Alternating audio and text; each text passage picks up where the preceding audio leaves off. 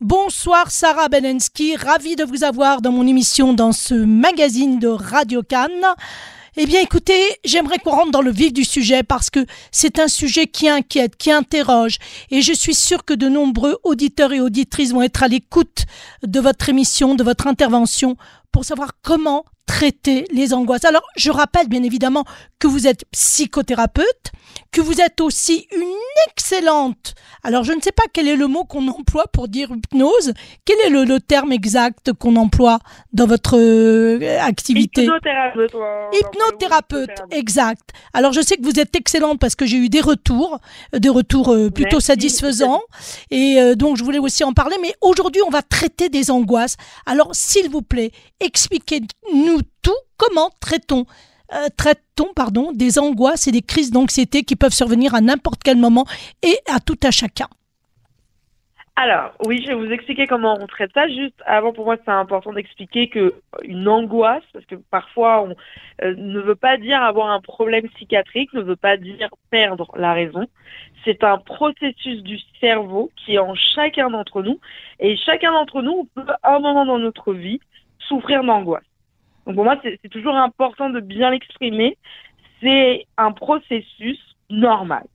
Et la question qu'on va se poser, c'est déjà d'où vient ce processus et puis surtout quelles sont les solutions? Parce que ce que les gens veulent savoir surtout, c'est comment on réduit des angoisses.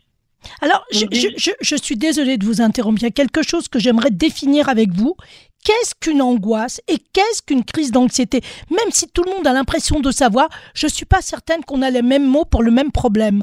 Voilà, je voudrais que vous définissiez ça et je vous laisse tranquille, je vous promets. Alors, ce qu'on appelle en fait l'angoisse, c'est quand on va s'inquiéter de quelque chose qui est pour le moment pas présent, mais qu'il y a une possibilité ou pas du tout qu'il le soit. Et donc, vous allez trouver à ce moment-là, dans cette définition, plusieurs catégories d'angoisse. La phobie, par exemple, fait partie de la catégorie d'angoisse.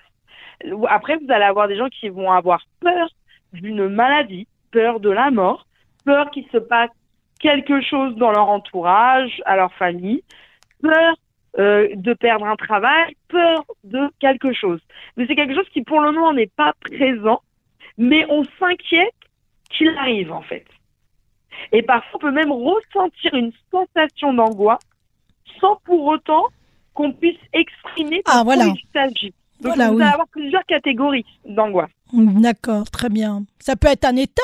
Ça peut être un état angoissé, ça peut être un anxieux. État, totalement. Mm. Ça peut être un état, on appelle ça justement l'angoisse généralisée, où on ne se sent pas bien et on ne peut pas expliquer pourquoi on ne se sent pas bien. Mais parfois, on arrive à trouver le sujet en disant, bah écoute, j'ai peur de perdre mon travail, j'ai peur euh, de euh, qu'il arrive quelque chose à mes enfants, j'ai peur d'avoir une maladie, j'ai peur de la mort mais c'est quelque chose que pour le moment on n'arrive pas à concrétiser, c'est-à-dire qu'il n'est pas présent, et c'est pour ça qu'on n'arrive pas totalement à trouver des solutions, euh, parce que vu que c'est pas le moment, enfin c'est pas présent, oui. donc on est juste, notre cerveau il tourne en rond. Et il faut savoir une chose, c'est que pourquoi on est tous capables d'en avoir des angoisses, parce qu'on est tous capables d'imaginer quelque chose qui n'est pas pour le moment présent.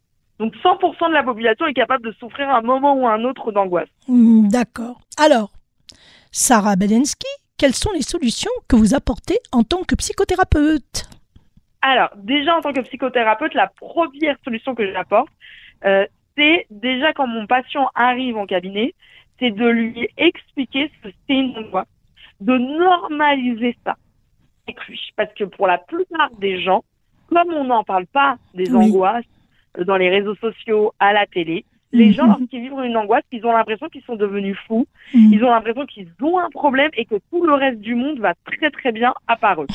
Donc déjà, pour moi, en premier, ce qui est important, c'est d'abord on normalise ça en séance. Très bien. On banalise l'angoisse parce que l'angoisse est, un état naturel. On peut le banaliser. Oui. D'accord. C'est très important. Donc il faut savoir que pour beaucoup de gens, rien que cette première étape, aller voir un professionnel, et que ce professionnel-là explique pour beaucoup de gens, en fait, ça descend de la moitié, même bien plus, leur angoisse parce qu'ils ont déjà on comprend l'origine ensemble, ça leur fait du bien. Puis d'un mhm. coup, ces gens-là, ils se disent, ok, en fait, je suis tout à fait normal, tout va bien, c'est un processus de mon cerveau, Rien de plus, je ne suis pas en train de perdre la raison, je suis pas obligée de, euh, de prendre des médicaments, d'aller voir un psychiatre ou de finir dans un hôpital. Donc déjà, on leur enlève une pression énorme. Il faut savoir une chose, c'est que rien qu'en faisant ça, pour beaucoup de gens, ça aide. Ça, c'est la première étape. Très bien. Après, vous allez avoir des personnes, et c'est tout à fait normal, où, ok, ça va les aider de normaliser ça, mais pour autant, ça va pas faire entièrement baisser l'angoisse. Et là, on va arriver à la deuxième étape de, en fait, c'est quoi les solutions? Qu'est-ce hmm. qu'une personne, ça s'ouvre les solutions à l'intérieur d'elle? Et là, ça va être du cas par cas. C'est-à-dire qu'on va avoir plusieurs techniques thérapeutiques, mais ça va dépendre du patient et de sa personnalité. Ça va faire une grosse différence en fonction de sa personnalité et de sa réaction à la thérapie. Une grande partie de pour baisser les angoisses, vous allez avoir besoin la, la, technique thérapeutique que vous allez le plus utiliser et que vous allez avoir énormément de résultats va être l'hypnose. Ah, très en bien. Il y a toute la catégorie de l'hypnose. Quand je parle de l'hypnose, ça peut être aussi de la méditation ou de l'imagination active. D'accord. Mais ça va être tout ce monde-là, en fait, de l'hypnose. Très bien. Et? Donc, quand vous... Oui, dis-moi. Il y a eu un petit silence. Je pensais que vous attendiez une question de ma part, alors que moi, j'attendais une réponse. Oui. Allez-y. Alors, vous avez une question à, me poser par rapport à l'hypnose? Non, au contraire, j'attendais, j'attendais la révélation de l'hypnose, puisque comme je vous le disais en préambule, j'ai tellement entendu euh, de, choses merveilleuses concernant l'hypnose, et j'ai vu les résultats, que je me dis, bon, bah, si ça peut aussi euh, régler le problème des angoisses et de l'anxiété, je pense que vous allez recevoir beaucoup de monde. Donc dites-nous comment fonctionne l'hypnose. Allez-y. Alors, je vous explique. En fait, pourquoi l'hypnose marche? Parce que l'hypnose va toucher à notre inconscient. Et lorsqu'on souffre d'angoisse, ce n'est jamais la conscience de la personne qui en souffre, c'est toujours son inconscient. C'est toujours les parties dont elle ne contrôle pas. Très bien. C'est toujours la partie émotionnelle. Donc là, c'est là où va justement marcher l'hypnose. C'est que l'hypnose ne marche pas au niveau de votre conscience. L'hypnose est là pour marcher au niveau de votre inconscient. Quand la personne va fermer les yeux, et qu'elle va se concentrer sur elle-même, elle va automatiquement rentrer en contact avec son inconscient. Et c'est là où l'hypnose va faire son travail en fonction du thérapeute, parce qu'il y a plusieurs catégories d'hypnose. Faut le savoir, il n'y a pas une seule méthode d'hypnose. Ils vont en avoir plusieurs. Et encore une fois, c'est au travail du thérapeute de savoir quelle catégorie de l'hypnose va marcher chez la personne. Vous allez avoir des personnes où ça va être de l'hypnose guidée. C'est-à-dire qu'on va expliquer aux patients où aller, quoi faire et un peu quoi penser. Et vous allez avoir des patients où on va sentir la personnalité, où eux, ils ont besoin de guider ça. De même, leur inconscient et leur conscience arrivent à être en contact. Et donc de là, en fait, petit à petit, on va réussir, la personne va réussir à se rassurer au niveau de son inconscient. Je peux donner par exemple un exemple qu'on peut faire. Mais imaginons qu'une personne me dise, voilà, quand je sors dehors, je suis très angoissée rien que de sortir dehors, il y a, y, a, y a, une foule, il y a un monde, tout ça, je, je suis vraiment pas bien. Rien d'imaginer ça, pour moi, me met dans un état anxiogène. Très bien. Ce que je vais faire, c'est que je vais demander à la personne déjà d'être détendue. Évidemment, je vais mettre la personne dans une situation où elle est détendue.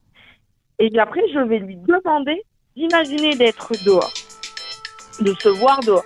Oui. Et de sentir que tout va bien, d'imaginer que tout se passe bien, elle est dehors, elle se sent en sécurité, elle se sent bien.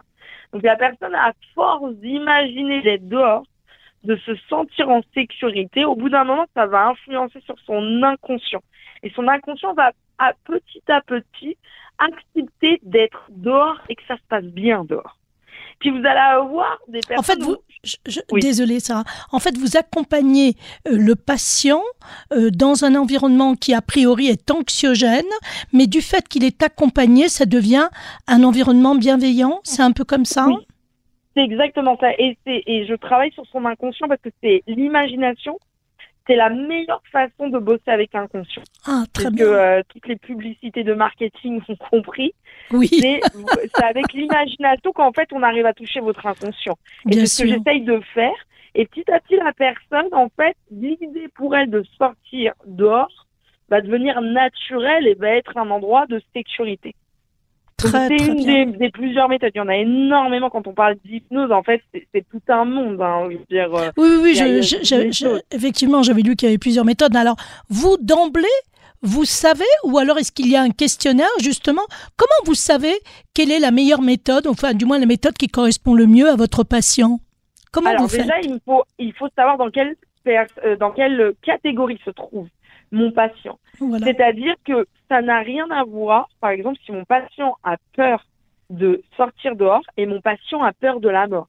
Ce sont deux mondes, ce sont deux angoisses avec deux catégories totalement différentes. Je ne vais pas demander à mon patient s'il a peur de la mort d'imaginer sa mort et de l'imaginer d'une façon euh, agréable. Mhm. Je ne peux pas lui demander ça parce que c'est une autre catégorie. Si mon patient a peur de la mort, c'est déjà naturel, c'est normal, c'est un instinct de survie. Oui. Mais ça veut dire aussi que ça fait partie d'un processus que lorsqu'il était enfant, il n'a pas réussi à passer. Donc ça va être totalement de l'hypnose euh, différente à travailler. Donc déjà, c'est ce qui est important pour moi, c'est mon patient, c'est quoi sa catégorie d'angoisse? Dans quelle catégorie il se trouve d'angoisse? Mais aussi, mon patient, c'est quoi sa personnalité? Est-ce que mon patient est plutôt quelqu'un qui est dans le contrôle ou est-ce que plutôt c'est quelqu'un qui a tendance à se laisser aller? Et donc aussi, la- la- l'ou- l'outil de hypnose que je vais utiliser va être totalement différent. Quelqu'un qui est dans le contrôle, euh, euh, je vais le laisser lui-même me guider vers quoi est les solutions. Quelqu'un qui se laisse aller, je sais que je peux le guider. Donc j'ai besoin d'à à peu près une voire deux séances. J'ai besoin aussi de m'adapter au vocabulaire.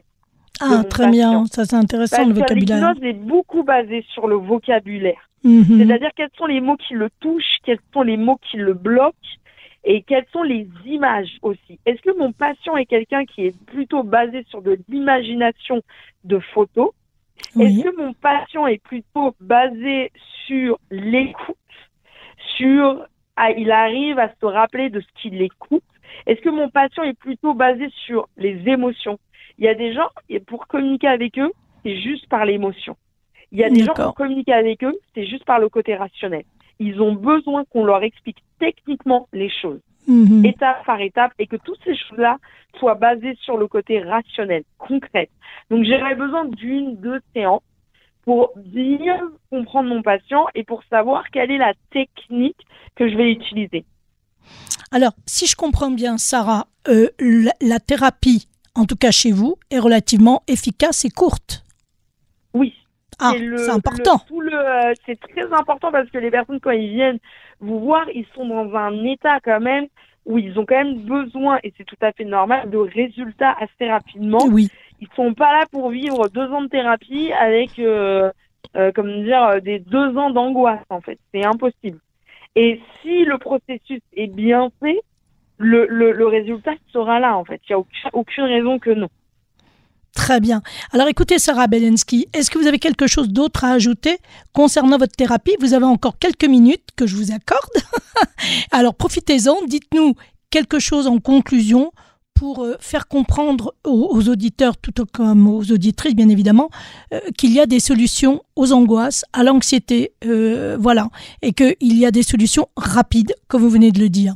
Qu'est-ce que vous pourriez Alors, rajouter à ça? Oui, je pourrais rajouter quelque chose. Je pourrais rajouter que il faut juste s'en occuper. Des Oui. fois, on a l'impression, j'ai des patients à moi qui me disent en, en début de thérapie, c'est comme ça, je suis angoissée, c'est ma personnalité. Juste, je, dois- je les inviterai à ne pas se condamner Oui. sur une soi-disant étiquette qui se sont mises sur eux-mêmes. Mhm. Euh, oui, on est tous de nature angoissés, comme j'ai dit au début. On peut tous être angoissés, on a tous ce, ce bouton à l'intérieur de nous, mais il n'y a pas une personne qui va, on va mettre une étiquette en lui disant, euh, en le condamnant, ne ne vous condamnez pas, juste ne vous condamnez pas, parce que vous vous êtes dit un jour que peut-être c'était votre nature, ou on vous l'a peut-être dit. Il y a des vraies solutions, on réduit les angoisses. Et, et c'est totalement possible. Il y a des personnes qui sont arrivées, il n'y a aucune raison que vous n'y arrivez pas. Et surtout, ne vous mettez pas d'étiquette. Ne vous condamnez pas à quelque chose. Donc, en fait, en réalité, vous n'avez aucune preuve que c'est condamné. Alors justement, vous m'avez euh, suscité une autre question. Comment se sentent vos patients à l'issue de cette thérapie? En d'autres termes, quand ils n'ont plus leurs angoisses, qu'est-ce que ça leur donne de plus? Bien, en fait, ça leur donne beaucoup de confiance en eux et ils ont euh, vraiment cette impression, en fait, de pouvoir en fait trouver des solutions à l'intérieur de. C'est-à-dire que c'est aussi une épreuve où en fait on apprend à se connaître, à mieux se connaître et à savoir qu'en fait il y a des solutions dans ce qu'on peut ressentir psychologiquement et qu'on n'est pas condamné à une émotion, à une sensation. Il y a toujours des solutions que parfois ça demande du travail, parfois non, parfois c'est en quelques séances, parfois ça demande un petit peu plus de travail, mais qu'il y a toujours des solutions. Et en fait ça leur donne confiance, non pas seulement en se disant tiens si un jour j'ai des angoisses je peux les réduire, mais c'est plutôt tiens si un jour j'ai une problématique qui est de l'ordre psychique, je peux trouver des solutions. Si ça a été écrit en moi, ça veut dire qu'il s'est passé quelque chose. Et il peut avoir des solutions et rien n'est condamné en fait. C'est surtout ça à quoi ça les aide. Alors oui, alors euh, j'ajouterai quelque chose, mais c'est complètement empirique ce que je vais dire. Peut-être aussi que le fait de supprimer cet état d'angoisse qui peut être perpétuel pour certaines personnes leur permet aussi dans leur vie de faire d'autres choix. Je pense qu'effectivement, ça enlève un poids qui permet d'être peut-être plus léger, entre guillemets, et de se dire, eh bien, je vais oser, comme vous le disiez d'ailleurs, si justement, ça donne beaucoup plus d'assurance, et donc ça permet forcément de faire d'autres choix dans, dans la vie, j'imagine. Oui, totalement. Ça, ça, aide énormément parce que beaucoup de gens qui sont angoissés euh, se bloquent énormément de, possibilités dans leur vie, euh, notamment par exemple les phobies. Je pense des gens qui ont peur de prendre l'avion, qui, qui voient plus leur famille, qui voyagent plus du tout à cause de ça. Euh, et puis vous avez beaucoup de gens parfois qui sortent plus du tout dehors depuis le Covid. Il y a ah énormément de personnes qui ont peur de sortir dehors, qui ont peur de la foule, qui ont peur du monde. Ça a créé énormément d'angoisse là-dessus. Donc oui, évidemment, ouvre toutes les possibilités à autre chose. Eh bien, écoutez, Sarah Belensky, merci. Merci pour euh, toutes ces informations. Je suis sûre que beaucoup d'auditeurs et d'auditrices vont écouter ça avec beaucoup d'attention et certainement que vous aurez un retour de cette émission. En tout cas, c'est tout le bonheur que je vous souhaite. Je vous dis bonsoir et je vous dis à très vite à nouveau, prochainement, je l'espère, sur les ondes de Radio Cannes. Bonsoir. Au revoir. Au revoir.